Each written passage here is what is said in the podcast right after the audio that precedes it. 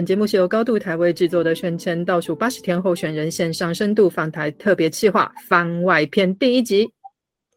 咱来听看卖专家的新来话，这回开讲咱台湾在地方。大家好，我是法兰克。大家好，我是蝴蝶，欢迎各位收听今天的节目。我们的录音时间是二零二二年十一月二十四号星期四，距离投票日子剩下两天了。节目播出的时候，应该剩下一天都不到了哦。大家紧张吗？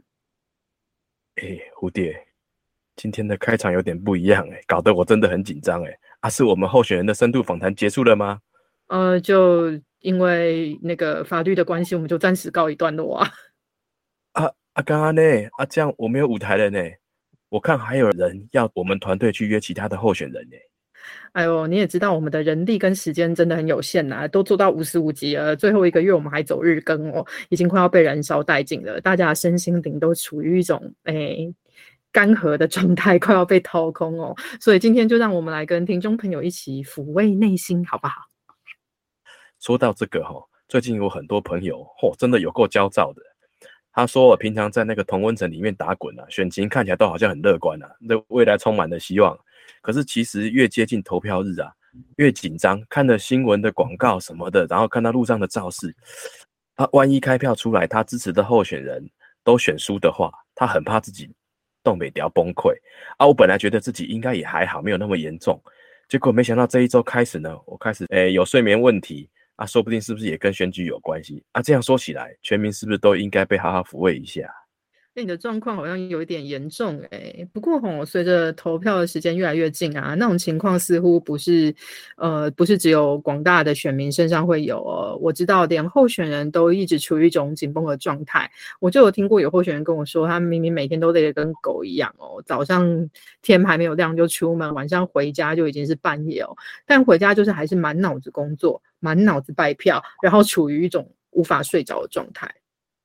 哦。还不止这样嘞，口出恶言对骂某位政治人物，连叫人去死都说了出来。希望他的身心状况都还在能承受的范围内。阿弥陀佛。哎呀，你不懂啦，人家那个吼叫做看破生死，是得道高僧来着。哈哈哈哈我不懂，但是我知道要尊重专业，所以我们今天特别请到了专家来帮我们做一下简单的心理慰教，希望大家在关心选选战之余，也能好好生活。好好生活，好好做事，好好做事，好好做事啊！好了，可以了哦，你好友谊哦啊！我们先来赶快把来宾介绍出来，快点！哎，我还以为你要拿木鱼给我嘞，并没有。让我们掌声欢迎陈少明心理师，陈心理师你好，好，你好，大家好。哎，我们想请心陈心理师来帮我们自我介绍一下。好。那个对，我的名字叫陈少明，那我是一个智商心理师。对，那我目前的身份还有就是智商心理师全国联合会的媒体公关委员会的委员，然后彰化智商心理师工会的理事。对，那我自己算是一个蛮关心就是政治跟社会的一个人。对，然后很荣幸今天来到这边，有机会跟大家分享一些想法。哦，我们很荣幸请到心理师哦。呃，心理师，我想问一个问题。你说你也蛮关心政治的啊？你有狂热吗？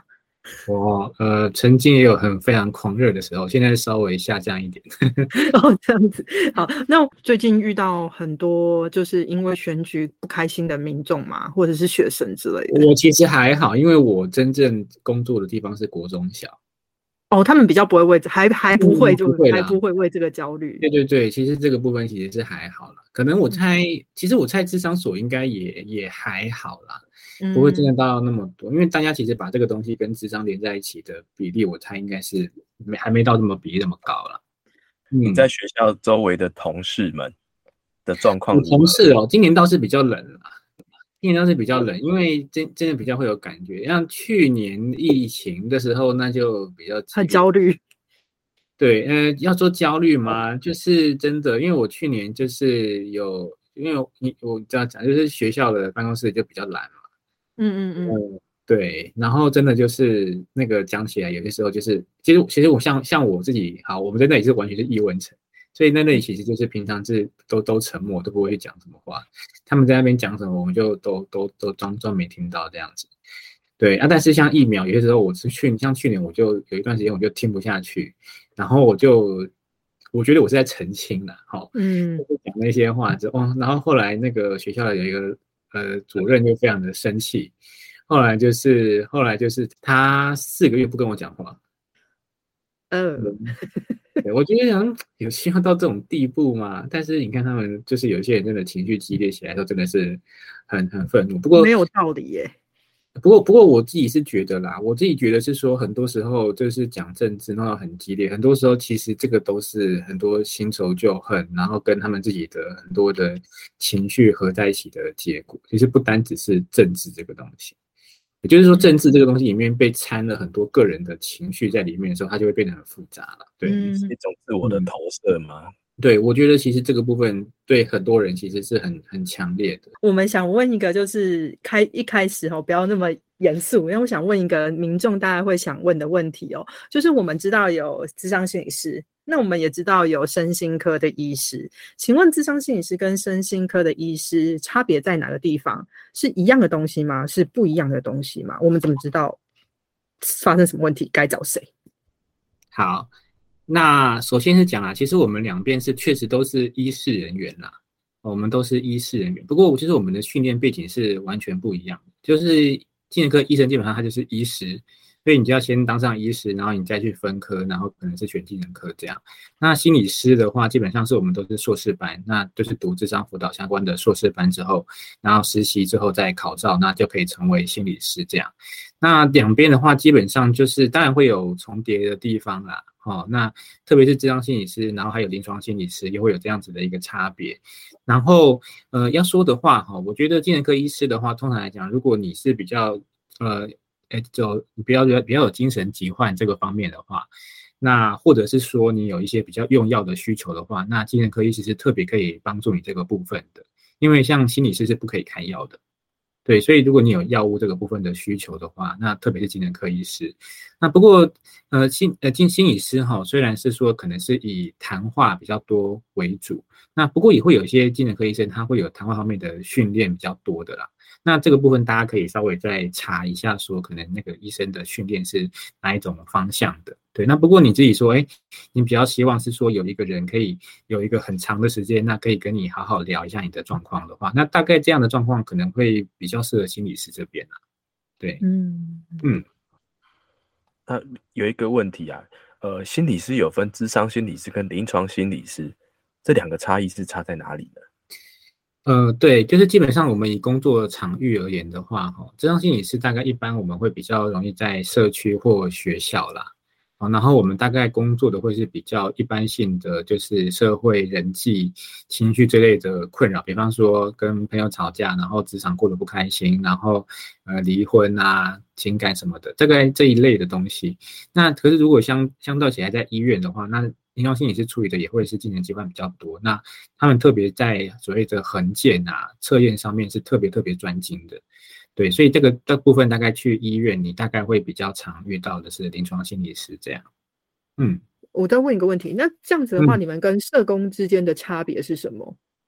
哦，我这个部分倒是差距比较大。对，因为嗯像智商的话，我们特别强调的，其实就是我们比较是个人内在行为模式的变化。当然，其实像我自己在国中小，那因为国中小的孩子，其实他们对被家庭影响是很深的。嗯所以其实我也会去做，比方说像我像我之前会做亲子的会谈，就是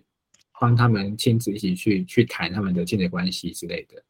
对，所以我们也是会，然后之前家族的我也做过，所以就是嗯像我们也是会做到家庭，可是对系对社工而言，他们比较是从更大的社会系统的脉络，所以去去看这个状况，所以他们蛮多时候会做很多资源引介的。对，像我们常哦合作的就会是社会处的社工嘛，那他们也嗯。会脆弱家庭跟儿少保护的社工，对，那他们就会再去，比方说，呃，引介一些，比方说经济是最直接的，然后也许嗯就业或什么的一些资源进去。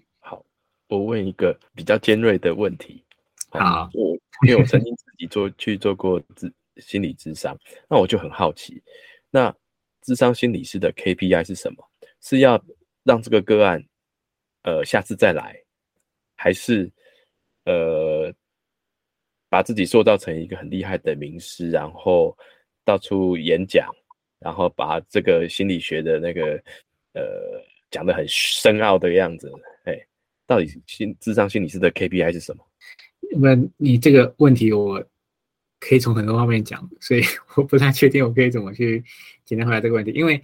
因为我们像我们现在智商哈，其实讲现实的状况是，其实我们社会对于所谓的自费智商的接受程度其实还没有很高。那就算不要说说自费，因为像我自己所在的的是是所谓的就是县各县市都会有的学生辅导智商中心，那其实我们是免费的。可是很多家长还是会有担心，说他们来接受智商啊，好像是不是代表小孩有病啊或什么？对，所以其实我们现在，然后每年我们又一直有很多心理师新的人毕业，所以我们现在的处于一个状况，就是说我们的市场好像还没有成，就是大家都会说啊，现在社会人很多困扰啊，可是问题是他们不会智商啊，所以我们现在面临到一个状况，就是我们的呃心理师很多。可是我们似乎社会上的这一个所谓的饼，其实还没有真的那么的大，或至少愿意来咨商的啦，哦，愿意愿意来咨商的，那其实就会变成是说，很多人其实过得很苦的状况下面，其实有些人就会要把自己培育成名师的样子，就是某一些权威，就是大家会为了生存，你必须把自己有很多的包装。对，那变成这样子的状态，那很多的智商所其实可能也有一些智商所可能也会期待你多来几次，因为他们要要生存。对，那但是其实理想上的智商哈，理想上的智商哈，基本上是我们是要让个案独立的，就是让你可以不要再来找我们，这才是最理想的。你可以偶尔回来，就是稍微补一下能量，但是你这我们理想上其实是这样，要让你离开，因为当你可以真的自己面对到你的问题，那才是最理想的。结果跟形式，对。不过我觉得这个部分啊，我觉得倒是会想跟大家呼吁一下，就是说，哦，其实确实很多时候，你知道啊？其实面临到自己面对自己，其实是非常困难的一件事情。所以很多时候啊，因为智商就是一个要面临自己的困难的一个专业，所以很多人呐，他宁可去找一些。可能，比方说身心灵工作者，然后有些算命的，然后有一些奇奇怪怪的导师来解决他的问题，他也不愿意来智商，因为有些时候真的比起有一个人给你某一些建议，然后好像就让你去做，跟你必须在这里好好检视我的生命到底发生了什么事情。有些人他宁可还是选择就是有一个人，然后跟他讲说啊，你就回去去做什么东西就好啦，然后就会好啦。我跟你讲，你对谁谁就这样子啊。我觉得。好，这个有点长啊，但我觉得基本上就是说，我们这个专业很多时候真的就是，我们这可以帮到你，就是我们真的有一个机会，好好陪你去看一看自己发生了什么事。那确实很多时候面临到自己是可怕的、不容易的，因为你必须把自己很多东西的东西，就是很多经验摊开，甚至是扒开，对，但是。我们这个专业我说的东西，就是我们会陪你去面对这个事情。那我也我们也相信这个方式可以真的帮助到你某一些的过程或者结果。所以，嗯，如果你愿意的话，就是真的可以来职场啊，哦，这样。那我们就是一般民众可能对心理师有一种刻板的印象嘛，就像你说的，可能就是有人需要说话倾诉的时候，有人听你说话嘛。那所以大家就会。有一种说法就是说啊，我们就是付钱去找人听你讲话啊，那我们是不是跟镜子说话就好了？我为什么要付钱找人听我讲话这样子？那请问我们如果跟心理师对谈，跟或者是我们只是跟朋友对谈，那差别在哪里？我们可以从心理师那边获得什么样不一样的帮助吗？OK，好，我觉得这个问题非常的重要，因为我很我很常很常被讲这样子的一个东西。我觉得这个有一个东西哈。心理师的讲话，哈，基本上我们的主角是完全在所谓的当事人这边的，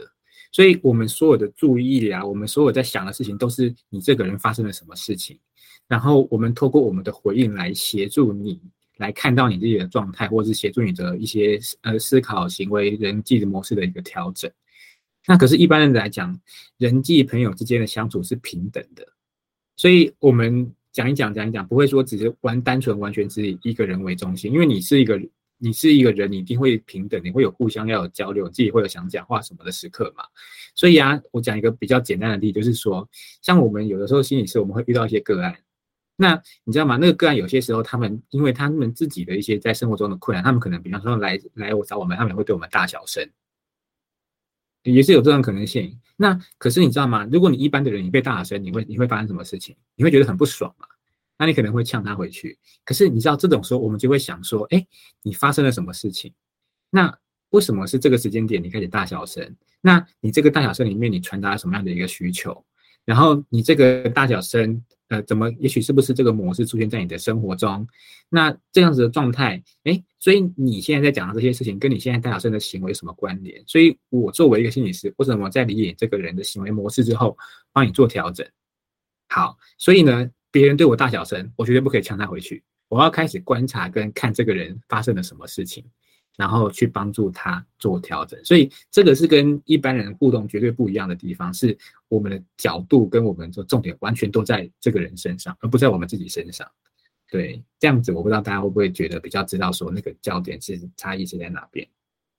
嗯，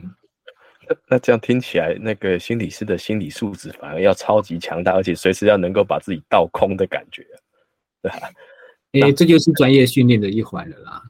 对，就是我们怎么样从这个人的行为中去看到他现在发生了什么，对，然后帮助他去看到他自己的状态。那我们后面怎么让他看到这些事情，用什么方式回应呢？就是那些是专业里面的呃训练的。对，所以所以也许你碰到一个人在他面前，像我们有一种模式叫 Yes But，就是说这个人永远跟你说我要做什么做什么，那你真的跟他讲之后，他就会说啊，可是怎样怎样，我又没有要什么。那你看你一般人。跟这种人讲话到后面会觉得什么？你会觉得很烦嘛？就是我跟你讲半天啊，你到底是要做还是不做？对，可是你看做我们心理师，我们就不会说哈，你你不要做算了啦，不理你了。那就要跟他讨论说，哎，好多时候我都看到说，哎，你好像前面说有要，然后当我真的开始跟你讨论之后，你后面又开始说，哎，好像没有兴趣。那我不确定这个过程发生了什么，你有没有注意到我们有这样子的一个互动？哎，这样的话就是我们帮助他去看到这个过程嘛。对，所以这个就是你一般的人不会去做的事情，这个就是心理师可能会去做的一个事情，也是他观察到的地方。可是医师会对吧？心理师会不会遇到反弹？例如说像你刚刚那样子说，你告诉他说：“哎，我们曾经发现过，你是不是曾经也有过这样子的巡回或什么的？”他会不会会不会突然间那个患者就觉得是患者吗？应该怎么说？病人吗？嗯，个个案或当事人，个案个案或当事人。OK，好，当事人会不会觉得反而受到？侮辱 还是什么的？你看不起我吗？之类的这样子的反弹怎么办？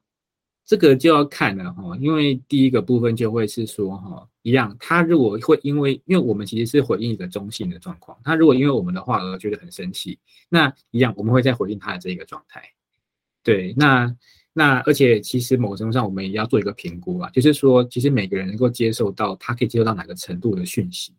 那。你你就要评估，所以也不会说一看到他，然后就跟他讲说，哦，我看你就是因为你平常有时候也是乱呛人，才会人际关系不好。就我们也不会这样讲，你知道吗？因为这个其实是你要看他的状态，有一个评估之后才会知道，哎，这个人到底可以接受到什么程度的一个讯息，然后在什么他现在能够对自己的改变或者自己状态能够意识到多少，那就要一点一点一点的评估，然后去给他能够吃吃得进去的讯息。讲到那个。他能够接受的那个讯息，最近最难过、最最难接受的，大概就是跟选举有关的那个话题了。我想，那个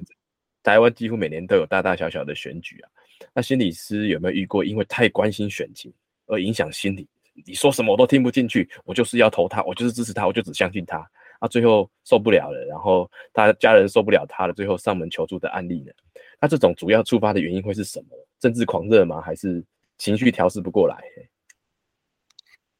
我我自己个人是会觉得是说，很多时候如果真的到所谓的狂热，我自己觉得那个里面很多其实都是这个议题或这个候选人本身，其实跟这个人自己的经验是有很强烈的关系的。那那有不同的方向，比方说他自己，比方说他现在是一个买不起房子的人，那他就对台湾现在高房价非常的愤怒。那也许讲到这样的事情，他就会因为他自己对于嗯，买不起房这件事情就会产生非常强烈的一个情绪。之后，今天有一个人跳出来说，我可以立刻解决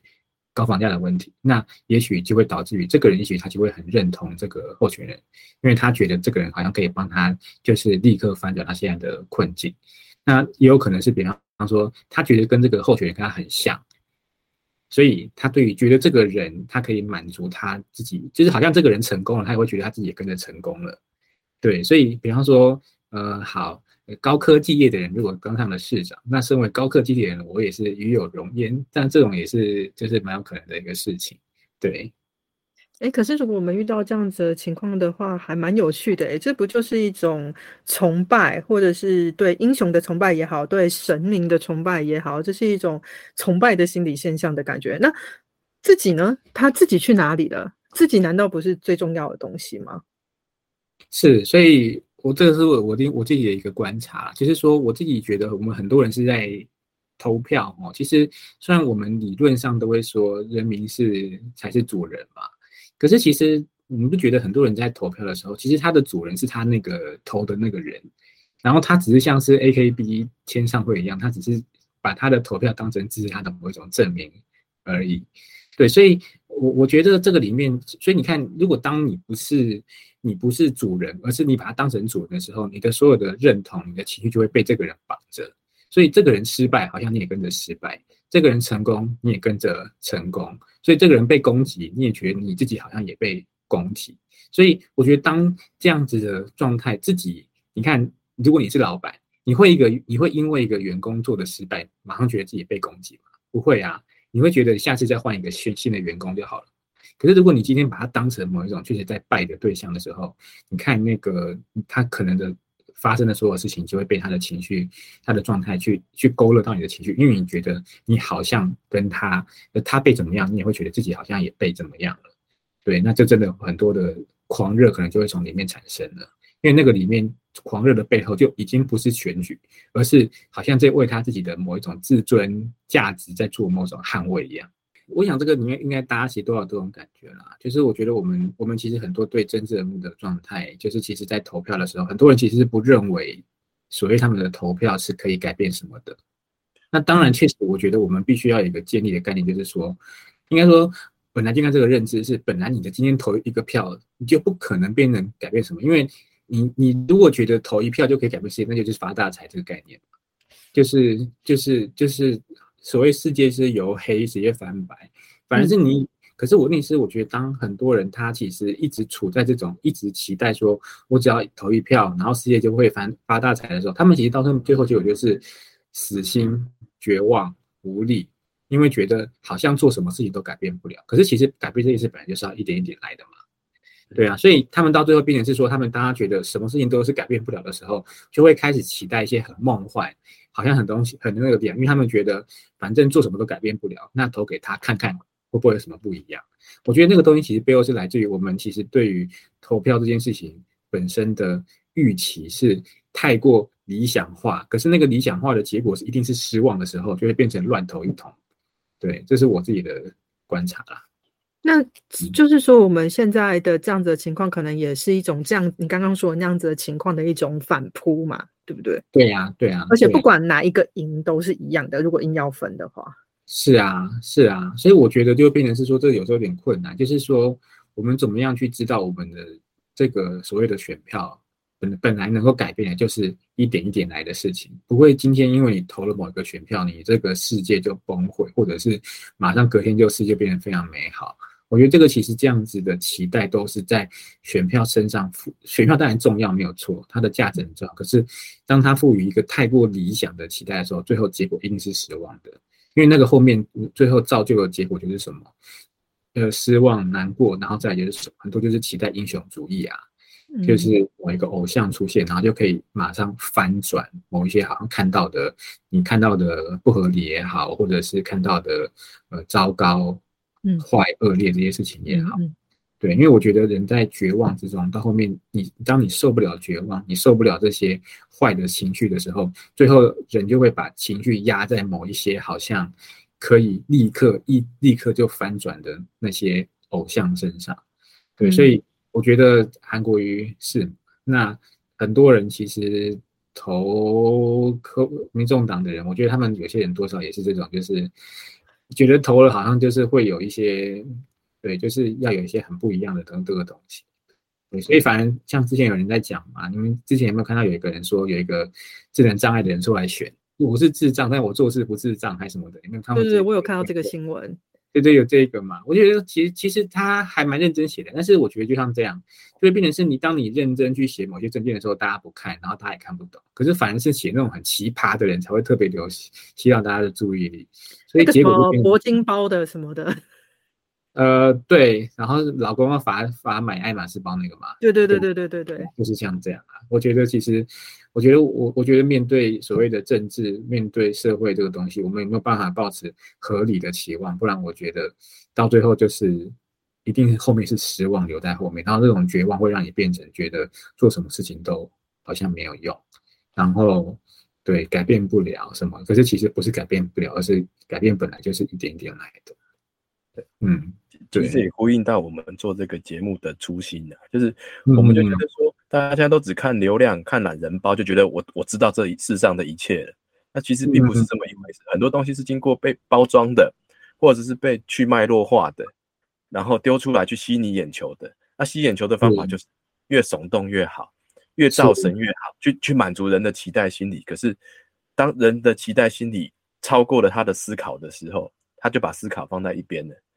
嗯，那我们做这个节目，希望说有人能够冷静下来，听听看这些候选人他在想什么，他想做什么，你可以从他身上看到什么，然后再决定你这张票要不要给他，或者是同样的，虽然他不是我选区的，可是同样的脉络，我用在我选区的人，我用同样的方法去检视这个人他想要做什么，那他的背后的动机，还有我这张票的价值是什么？我们希望产生这样的效果，但是真的是。一点一滴来，那就慢慢 慢慢的。可是我们试试看，要有人要做了。那假设这样子的症状、这样子的问题发生在我们的身边的朋友或者是家人，那我们要怎么协助他们呢？我我觉得哈，说要协助哈，其实这个后面很多时候都有很多的个人的状态在后面，所以很多时候他要能够去看到他自己被这些东西影响，其实是很困难的。就会很多时候发现到，我们跟身边人讨论的时候，有时候会有跳针的状况。因为很多时候对我们来讲，我们可能是想要讨论事情，就事论事，但对某些人，你会感觉到他似乎其实是在很坚持要捍卫某一种立场。对，所以我是会觉得，如果假设目的是要沟通的话，我会觉得其实就是成功率很低啦。对，成功率很低啦。那那那，我觉得某个程度上，我觉得某个程度上，你说要他们。就是会不会说痛苦或怎么样？我觉得这个有的时候真的很难说。我觉得他们有的时候必须要真的就是处在某一种失落的状态，然后他们去意识到，他们其实他们是他们自己，而这个候选人是他们这个候选人，而他在投票的过程中就是投票，而不是某一种证明自己的过程。我觉得这种他们可能某一些情绪才有可能比较走得出来，但这个过程真的不是那么容易。嗯，那其实心理师说的对哦。其实有的时候他可能当事人本人不觉得怎么样哦，可是旁边的人都很痛苦。这种情况可能发比较常发生在家庭里面，或者是真的非常亲密的朋友之间哦，因为我们也没办法就是。直接割舍掉，或者是就直接扭头就走或离开，我们还是得每天见面。我们要住在同一个屋檐下。那我假设，就像心理师刚刚说的，我们就先不管这个当事人了，因为无法沟通嘛。那我们如果遇到这样的状况，我们应该先怎么样让自己变得心理健康一点，或者是轻松一点呢？其实我觉得有几个部分啦。我自己觉得，很多时候，你看像这一次的那个，嗯，就是林俊杰的事情嘛，嗯，那我觉得其实非常多的东西，其实你看那个里面各种都是攻击、那嘲笑、那污蔑各种，那其实都是负面的情绪。所以我自己我自己原本写文章的初心哦，就是像像大家做 p o 的，我一开始写文章的初心也是，我希望可以去消化跟吸收这些。情绪背后的一些需求，然后把它整理成一个大家比较可以吸收的资讯。然后我后来为什么比较没有写，就是我我自己也消化不了了，就是这么太多那种工，特别是像我像我特别难消化的是那种，其实你知道吗？就是民众党啊那些整天叫人绿处啊、绿茶绿班啊，嗯，当哦，就是他们完全没有想要讨论，他们只是想要发泄情绪。直接投投炸弹给你，然后你又不得不对对，那里面有非常多的高傲，然后自卑，然后呃自卑达人的反转，对，然后各种那种就是各种负面情绪，那个真的，我很多时候在看一些文字的时候，为为什么很多很多时候我们看新闻啊，看那个东西会觉得很难东西，其实就是因为那个背后都藏很多情绪的讯息，就是对，你看你看如果看 PPT 八卦版那些东西，很多时候就是里面满满的都是这种负面情绪，所以为什么很多时候我们政治到后面有时候冷感，其实就是因为。你你收不了这些负面情绪，你只能把自己抽离啊。你抽离才是保护自己的方法。只是，当然，我觉得后面面抽过头，就变成说，你都重要的事情，你也让自己从那些东西把眼眼界离开了。所以，我自己觉得，不管说是媒体试读也好啦，还是说就是真的有些查核什么也好，我觉得其实蛮多的部分，其实是我们有没有办法从这些所谓的这些负面的。情绪的讯息中去，去去去让自己可以保持一个安在的一种位置，就是不会被这些负面的那些情绪冲垮。因为很多时候被冲垮的结果，就是变成攻击回去，就开始说啊，你看呐，就是你看这个谁都烂呐，谁就讨厌呐。呃，更直接，比方说谁没有通过智力测验啊？看你就是，看你就是，看你就是用这个那个都是就是。就是回去骂人家，好网军可能也是一种啦，但有些人真的是网军啦，那好好吵。但是比方说，就是你看啊，你看你讲讲这种低能的话，你脑袋放在哪里啊？我希望每个人都有个大脑。你看，就是这些话就是攻击嘛。那但是先不管对方是不是网军，对方如果不是网军，你讲这种话，他已经一定被你越越攻击越不爽了。那是那个后面是什么？其实就是我我被这些负面情绪弄到不爽了，我我我我被激怒了，所以我回去攻击别人，所以。我觉得怎么样在这些负面情绪中保持自己的安在，就是不要不要变变成被弄得很烦躁焦躁。我觉得其实是，特别是我们现在在这个地方很台湾处在我自己觉得很重要的工作，因为真的你看中国特别爱用的事情就是哪边有什么邪恶的阴谋存在嘛，对不对？万恶的美帝。美帝也好，民进党也好嘛，比方说像前两天不是有赖图，就是说民进党买买什么战机，买什么军舰花多少几亿几亿几亿嘛，都是在暗示你世界上有某一些邪恶的东西存在，而你在面对这些东西你是无力的，你好像只能够愤怒，然后你好像只能够怀疑，可是即使你有这么多情绪，你还是什么事情都做不了，所以。用这些情绪熏到后面，我们人都到后面就会变成处在一种很焦躁、烦怒、烦怒的状态。那真的就是很多该理解的事情，就是没有再去理，没有力气去理解或消或消化吸收了嘛。我觉得，我觉得是说哈，我们某个程度上，我们每个人都可以有自己的政治立场。所以，我觉得如果真的他做某一些政治立场跟我们很不一样的话，我觉得第一个，我们可能还是要必须告诉自己说，虽然我可能觉得他的政治立场真的是不可思议。但是我们可能还是第一个，就是需要尊重他可以有不同他的立场的存在，即使我们觉得那个立场可能会危害到我们认为的某种价值。我觉得这个第一个，这个尊重别人可能还是要做到这个事情。第二个事情哈，我觉得这个其实我觉得会是相较起来，可能如果做到的话，心会比较好的部分，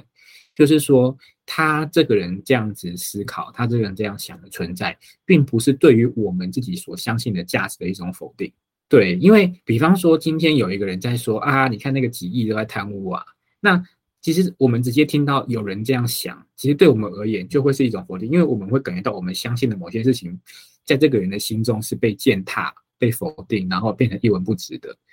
我们某一些在意的价值，原来在某些人眼中是是这样子，甚至是要被一种唾弃的存在的时候，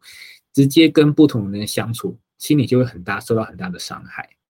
所以我觉得。我觉得这个部分如果可以做到的话，会心情比较好。就是说，虽然我知道我跟他的立场不一样，虽然我知道我的立场可能在他的心中他不认同这些事情，可是我不需要因为他的状态而来否定我自己心中相信的那些事情。我不需要因为我说服不了这个人，我就跟着否定我自己心中的这些东西。哦，我觉得这个部分如果办法做到，其实也是一个界限啦。我觉得心中会好很多。因为很多时候我们在政治沟通中受伤的原因，就是因为我们觉得我们在我们的心中重要的东西，在这个人眼中不但不重要，而且还被他就是否定。对比方说，民主也许是重要的，那投票也是有价值的。你好像不应该某些人不应该投他。其实很多时候你跟政治立场相反人沟通的时候，就是不断面临到你这些相信的价值，在另外一个人心中有完全不一样的对待。对，所以我觉得这个部分会是一个有办法，就是如果有办法做到的话，心里会好一些。那我觉得真的不行哦，其实最简单的方法就是你就是离开啦。哦，我觉得离开哈，虽然听起来会是很挫折，因为我们很多时候理想上都会希望对方最后接受，然后变成跟我们一样的立场，可是这其实是非常困难的一件事情。所以我自己其实是会觉得哈，就是如果真的说服不了，其实那就离开没有关系。只是我觉得离开这件事情，你必须要知道自己为何而离开，然后你离开的心情状态是什么。因为常见人的离开是什么？第一个就是说，你就比方说可能怎样讲啊，就是说你这个白痴被洗脑了，你就是丑他，不管你了。好，那那那这种状态是什么？负气离开嘛，其实是怀着对对方的愤怒。跟怀着受伤而离开，所以这样的人离开之后，心里想的是什么？还是那些伤害跟难过？跟有一些人的状，就是你看，跟另外一种状态是，我知道我现在说服不了他，可是呢，我也不会因为他的状态而否定我自己。我知道我们现在双方需要多一点时间跟冷静的空间，所以我现在选择离开三天。然后可能我下一次回家，我再跟他讲其他的事情。你看这样一种状态是不是很不一样？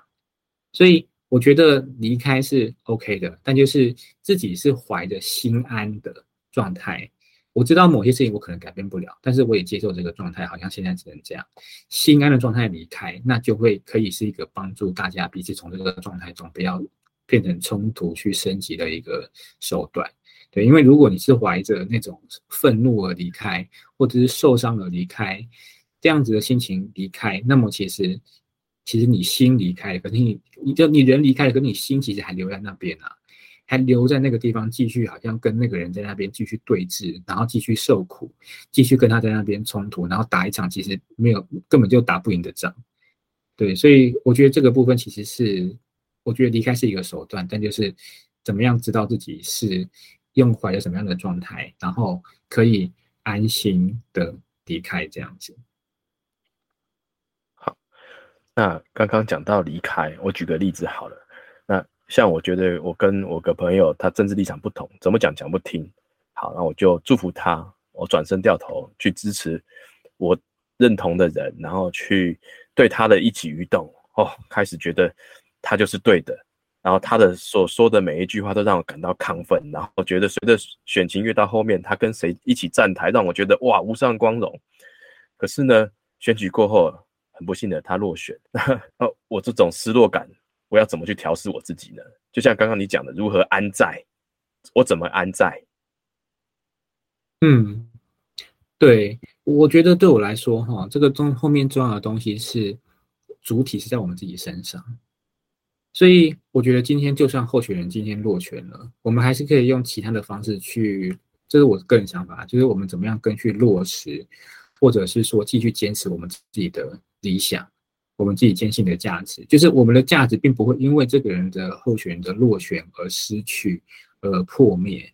而是我们可以知道，我们自己可以，即使那个人没有成功，我们还是可以在其他地方继续努力。对我自己都会用一个方式，就是在这种时候都会。说说勉励我自己嘛，就是你知道吗？就是你看那个太阳花是几年的？二零二一几年？二零一四年嘛，好，大概是那个时候嘛。你看哦，如果你是一个中国对台的干部，你看到太阳花弄成这样，你觉得你会心情会怎么样？应该是会很挫折吧，然后很难过嘛，觉得说，哎呀，你看我们努力这么多年的对台的攻略计划，结果这样子。可是你这样想哦。你觉得中国有因为这样子而放弃他们对台湾的各种计划吗？没有嘛，对不对？他们从中去学习，然后从中去检讨，然后从中去继续不放弃他们的伟大中国梦。你看，中国连面对到太阳花学运这样子的一种失败，他们都没有放弃。我们在放弃什么？那我就觉得是说，很多时候信念就是这样，就是就是重点不是失败。我们并不会因为某件事情，就就是我们有没有办法在困顿跟艰难中去努力。其实就算不要讲中国，我也在想说，你看，如果我们今天身在解严之前，然后在党外为了民主奋斗那个时候，我自己如果去那个时代，你看我们现在去投个票，我就可以就可以支持我们的政党。那个时代呢，你看读个党案党外刊物都要这样紧张成这样。他们那个时代的人有因为这样子就说，你看谁谁谁又被抓了，然后他们就说啊死了，台湾民主没就是不知道哪天哪年才哪年哪夜才有机会了。哎，可是你看努力到现在，就是那也是靠着他们的努力到现在才有这样子啊。所以，我我自己都会觉得，就是投票这件事情，对他可能他一定会有影响，影响可能很多很多说确实也是大的。可是，我觉得重点是怎么样，我们心中怀抱了对我们信念的坚持，然后再继续的从这个挫折中站起来，然后往前走。我们的信念不是不是依归于候选人身上，而是依归我们自己身上。心理师刚刚讲到一个很有趣的东西哦，你说我们如果生活在可能五十年前或者是三十年前那些还在做党外活动或者还在解严前的情况下会怎么办哦？可是啊，有在现在也有现在我们应该要面对的问题嘛，像例如说以前没有网络啊。以前没有河道可以攻防啊，没有 BBS、PTT、D car 啊，那可是像现在的年轻人可能遇到的问题就是说，哦，那我们如果就是在呃河道上跟人家意见相左了呢，吵架了呢，然后然后可是那个情绪一直积压在自己的身上，可能又反映到自己现影响到自己的现实生活中了，怎么办？可是我们应该跟他做切割吗？应该觉得这些事情不重要吗？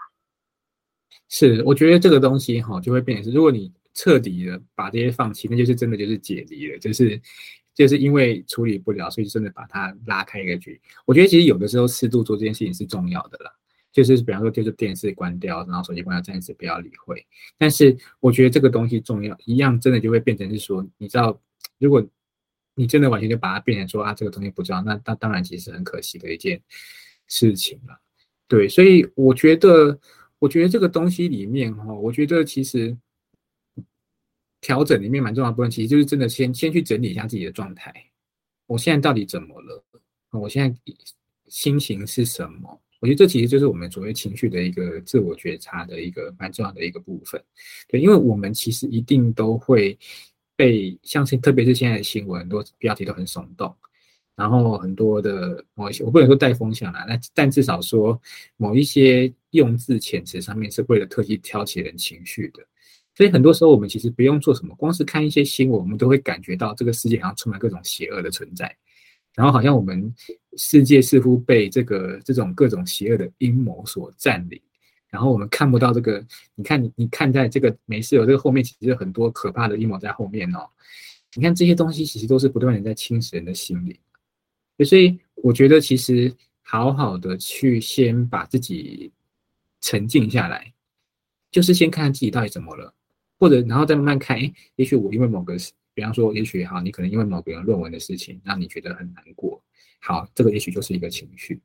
好，那你可能因为呃某一个人他哦为什么可以好，就是比方说诈领。那个助理费之类，好，你很有情绪，好，那你可能有些情绪，你也把它写下来，那没关系，你都是这样，都是这些都是你受到的影响。那有办法好好的，也许一个晚上空白的时间，把自己整理一下，自己到底怎么被这件事情影响？我觉得光是能够做到这件事情，其实就应该能够好很多了。嗯，好，那有一个极端的状况，就是这个方法我也试了，可是我每天都是想办法把自己放空，但是我还是觉得。哪里怪怪的？我就是觉得我走不出来。那，嗯，我真的生病了。我那我这样子怎么去判断我是不是真的生病了？那这样子的问题我要怎么办呢？其实我觉得哈，就是你说有没有一些，也许有一些征兆可以观察哈。我们我们一般来说哈，呃，就是最简单判断就是两个东西，就是饮食跟睡眠呐。哦，就是这是最简单去判断的东西，就是饮食跟睡眠，就是你现在有没有办法好好睡嘛？睡眠时间正常嘛？会不会很早起，睡不着觉？这样的话就是睡眠出状况。然后再是饮食嘛，吃不下饭，或是暴饮暴食，这是最常见我们判断功能最简单的一个就是指标。所以如果你真的发现到自己就是，比方说你真的就是焦虑到睡不着觉，然后然后一直在想这件事情，转到就是就是睡不着，躺在床上眼睛也一直张着。那或者是比方说就是吃不下饭，那这些事情，我觉得如果是真的出现到这些东西，然后影响到所谓的社会功能，就是你没，不要你真的就是白天会变成整个人都没办法专心啊，干嘛，然后人一直瘦啊，各种。那也许这种时候就是你真的影响受到比较大了。那我觉得这种状况，也许去看一下精神科哦，或者是你比方说你的愿意，你就途径是智商的话，我觉得都好哦。就是真的，也许可以用一个机会看一看自己到底怎么了。对，那如果你如果是说想要做一些更深的整理的话，我相信这个后面会有这么深的影响，一定是在这个选举中有一些很个人很深的议题被被牵扯到了。你相信的某些事情，你想维护的某一些事情，你重视的某些事情被影响到了。哦，那我觉得这个部分如果有机会，也许有时候做一些整理，看到那也许也会有一些帮助啦。我有一个非常普通的问题，想要问心理师。我想知道，好像一一般来说，我们如果受到情绪影响的时候，我们一般正常的人，就是普通人嘛，哈，他如果可以正常排解的话，大概需要多少时间？这个跟年年龄有相关吗？例如说，比较老的人比较难，或者是比较老的人比较简单之类的。我我觉得是说这个时间真的看个人啊，因为这这其实关系到说，首先你平常是不是一个容易觉察自己情绪的人，以及你平常对于自己情绪，你用什么样的方式去调节跟抒发，你有没有原本就是一个方法？因为也许你这个人不要管政治，不要管社会，你可能本来就是一个没方法的人，那那你当然遇到这样的事情，你当然还是就会花很多的时间，很痛苦这样子。对，按年龄的话，我觉得这个东西可能它可能不一定是年龄，而是在于说我们大概是一个年纪以上的人，他大概受到所谓的情感教育的机会是比较少的，所以他知道这个情感教育机会比较少。因为你看嘛，我们现在学校都会宣传忧郁症嘛，像我之前才去演讲忧郁症，然后就是让他们知道说，让学生知道说，哎，这个状况是什么，那你可以做一些什么事情帮助自己。那可是。多脑人接触到这个资讯的机会比较少，因为学他们以前学校没有这种课程啊，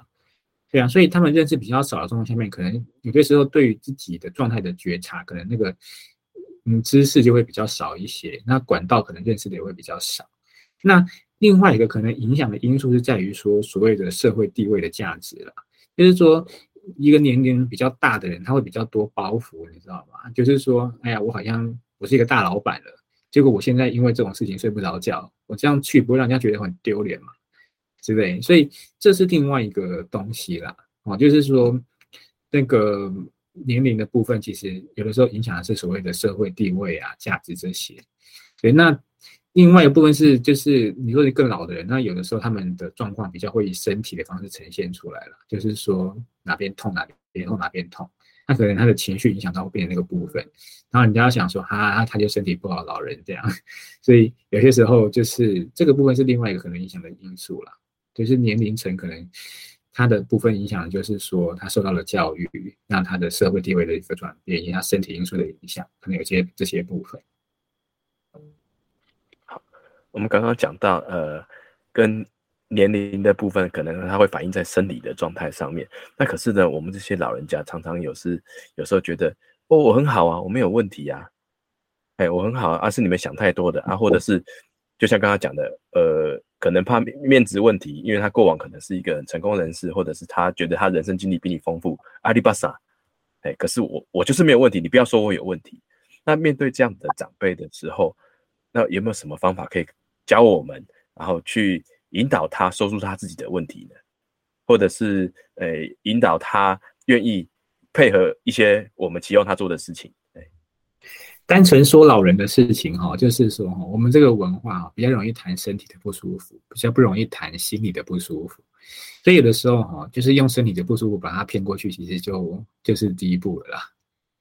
你知道吗？就是就是不管怎么样，人只要先有趣就好。因为只要人有先有趣，那你有机会开始谈，那也许医生就会说啊，那个什么什么，你要不要顺便去看一下啊？这样之类，其实相较起来，这种方式会比较，你直接让他承认说，你看你现在就是因为叉叉叉事情，然后引发你的心理压力，然后他就会想说，我当什么心理压力之类，对，所以其实就是有的时候这是一招啦，哦，就是是用身体的方式，因为我比较容易承认说我腰酸背痛，对你，你比较不会想到一些什么。腰酸背痛，然后就是好像人很脆弱，还好。好，如果今天我们的当事人他终于愿意跟着我们去找智商心呃心理师了哈。那那他们可能有的时候就会跟我们说，哎，那我可以去一次就好吗？或者是说觉得说，反正这个疗程就是听人家聊天嘛，那我只要一次就可以解决了。那请问心理师这部分 有什么建议吗？是这种东西是短期一次就可以的吗？应该说，心理智商这个东西，哈，就是当然是说它会有分，所谓就是短期跟长期就是不同，就是看你要做多久。我们当然可以根据你的时间来调整我们做到的目标啦。那但是但是确实是，如果理想上的状态，当然多吃一点，至少个六次八次，我们比较可以发挥多一点的事情了。那短时间当然是比较少，但是我觉得哈，无论如何，如果只要说有愿意去那么一次。我觉得都是好事，对，只要有愿意谈一次，我觉得那个其实都是好事，也就至少有有跨进去一个。但是我觉得必须蛮重要的部分也是说，那是他自己愿意，他自己有看到他自己的一些影响。因为这种时候，你就要把他骗进去，然后他进去之后，他可能没有意识到他自己的一些状态，那他也是揪出来，就是说啊，那个就跟我讲讲话，然后又出来了。然后我也不知道干嘛，我为什么这样花两千块？对，那那那，所以我觉得其实有的时候这个是，我我有时候是比较难啦，因为像像这种所谓的叫就是其实叫非自愿个案，非自愿个案哈，很多时候真的就是在于说哈，你知道像我们非自愿个案，真正你什么时候可以把他逼得不得不去做，都是那种已经在监狱里面那种受刑的时候，他可能才会变成是他不得不去非自愿才。又不得不都接受智商，因为他有他的必要性嘛。可是你一般人呢，我们真的没有这种强强制性啊，对啊，所以那真的必须是他自己愿意，因为智商这个东西不是别人讲了什么他就会改，智商这个人他必须去愿意检视他自己的经验，感受他自己的感觉，然后去去意识他自己发生什么样的状态。所以这这个当事人的意愿真的是非常重要的一件事情，对，所以。嗯，我觉得有些时候，如果说他的状态真的比较难，哦，我觉得很多时候真的也只能尊重他啦。但是我觉得有的时候真的就是他们自己真的是会有他们自己呃难过或者痛苦的时候。那如果有这些难过跟痛苦的时候，才真的是比较容易切入的点啊，因为他如果没有痛苦、没有难过，或他自己一直还在处在否认的状态。那他就不会有动机，因为真正的动机一定是我现在觉得不舒服，我现在觉得痛苦，而我希望让我的痛苦减少，对，这个才是动机啦。对，所以如果有这些状态，他其实因为他的某一些痛苦跟难过在那边，然后改变不了，所以他我们现在提供一个方法，告诉他说，哎，这个方法也许有机会可以帮你，那也许这个就是一个好的切入的时间点。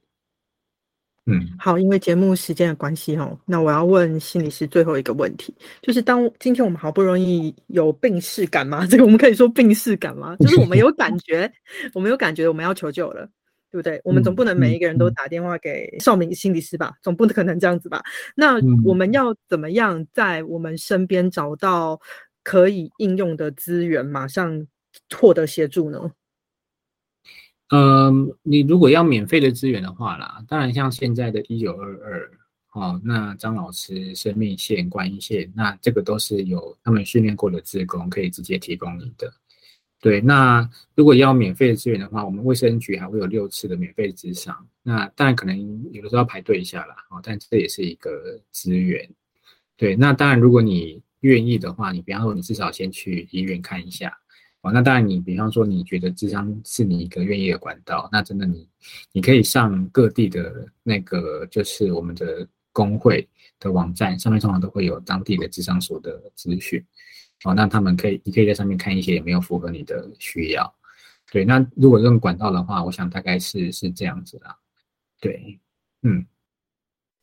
今天真的非常感谢陈少明心理师来现场跟我们聊聊天哦，给大家一个可以在这个激烈选战试着检视自己、觉察自己情绪的机会。想一想，我们是不是有些地方可以让自己过得更好、更加身心平衡一点，来真实的面对自己。明天就是投票日喽，希望大家都可以走出门去投票，为自己的未来做决定。改变不是瞬间，而是一点点的缓步前进。反正结果无论如何。同岛一命。我们还是得身心都健康的一起走下去。台湾加油！好，谢谢大家，非常谢谢大家。